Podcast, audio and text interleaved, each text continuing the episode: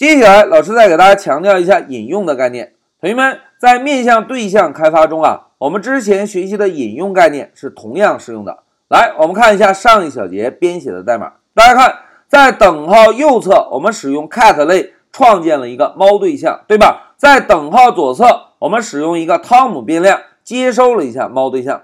哎，Python 解释器在执行这句代码时，首先来执行等号右侧的代码。在内存中为猫对象分配了一个空间，然后呢，再让汤姆这个变量来记录了一下猫对象在内存中的地址，也就是让汤姆这个变量引用了猫对象。哎，这个概念是不是跟我们之前学习的引用概念是完全一样的，对吧？在面向对象中啊，我们之前学习的引用概念是完全适用的。那在这一小节中，老师啊，再给大家做一个小扩展，同学们看。当我们使用 print 函数把一个对象变量输出时，在默认情况下会在控制台输出这个变量引用的对象是由哪一个类创建出来的。同时呢，还会以十六进制的方式把这个对象在内存中的地址做个输出。哎，同学们注意啊，所谓十六进制啊，只是一个数字的表达方式而已。我们习惯的十进制和计算机中习惯的十六进制。只是表达数字的方式不同而已，而且呢，在计算机中，十进制的数字是可以跟十六进制的数字来回转换的。来，让我们回到 Pycharm 做一个演练。同学们，这个是我们上一小节完成的代码，对吧？老师啊，先使用 print 函数把汤姆这个变量做一个输出。来，我们运行一下程序，走。哎，同学们看，控制台输出完小猫要喝水之后，会输出一个监控号。在这里，老师友情提示一下哦，同学们，监控号前面显示的杠杠闷呀，我们在后面给大家介绍模块时还会详细展开。现在我们先看闷后面是不是有一个 cat？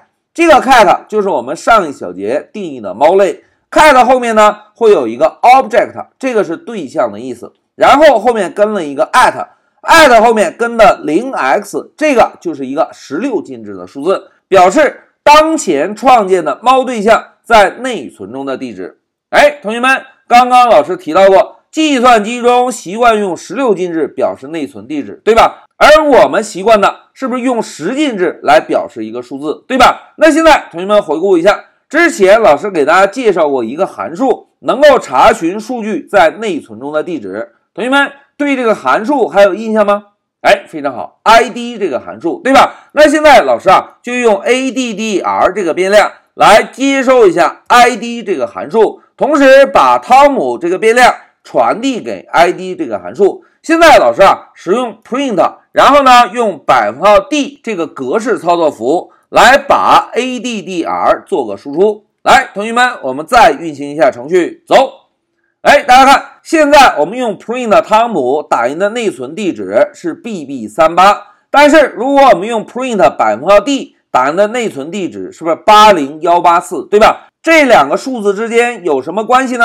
哎，在这里老师给大家做个小科普。大家看，在 Python 中啊，如果我们用百分号 d 来打印一个整数，那么打印的格式就是十进制的。那如果把百分号 d 这个格式操作符改成百分号 x，就会以十六进制来打印这个数字。来，让我们再运行一下程序，走。哎，同学们看。程序又运行了，这一次 print 汤姆打印的是幺 b 三八，而用百分号 x 这个格式操作符打印出来的数字是多少？哎，同样是幺 b 三八，对吧？现在让我们回到笔记，同学们，在这一小节中啊，老师呢就给大家强调了一下，在面向对象开发中，我们之前学习的引用概念是完全适用的。等号右侧负责创建对象，等号左侧的变量。负责对这个对象进行引用，同时在这一小节中，老师还给大家做了个小科普，就是使用 print 函数直接打印一个对象变量，不仅仅可以看到这个对象是由哪一个类创建的，而且呢，可以看到这个对象在内存中的地址。不过，直接打印对象变量显示的是十六进制，对吧？那针对十六进制，老师呢给大家介绍了一下。在 Python 中，我们使用百分号 d 这个格式操作符，可以打印一个十进制的数字；而使用百分号 x 这个格式操作符，就可以以十六进制的方式来输出一个数字了。好，讲到这里，老师就暂停一下视频。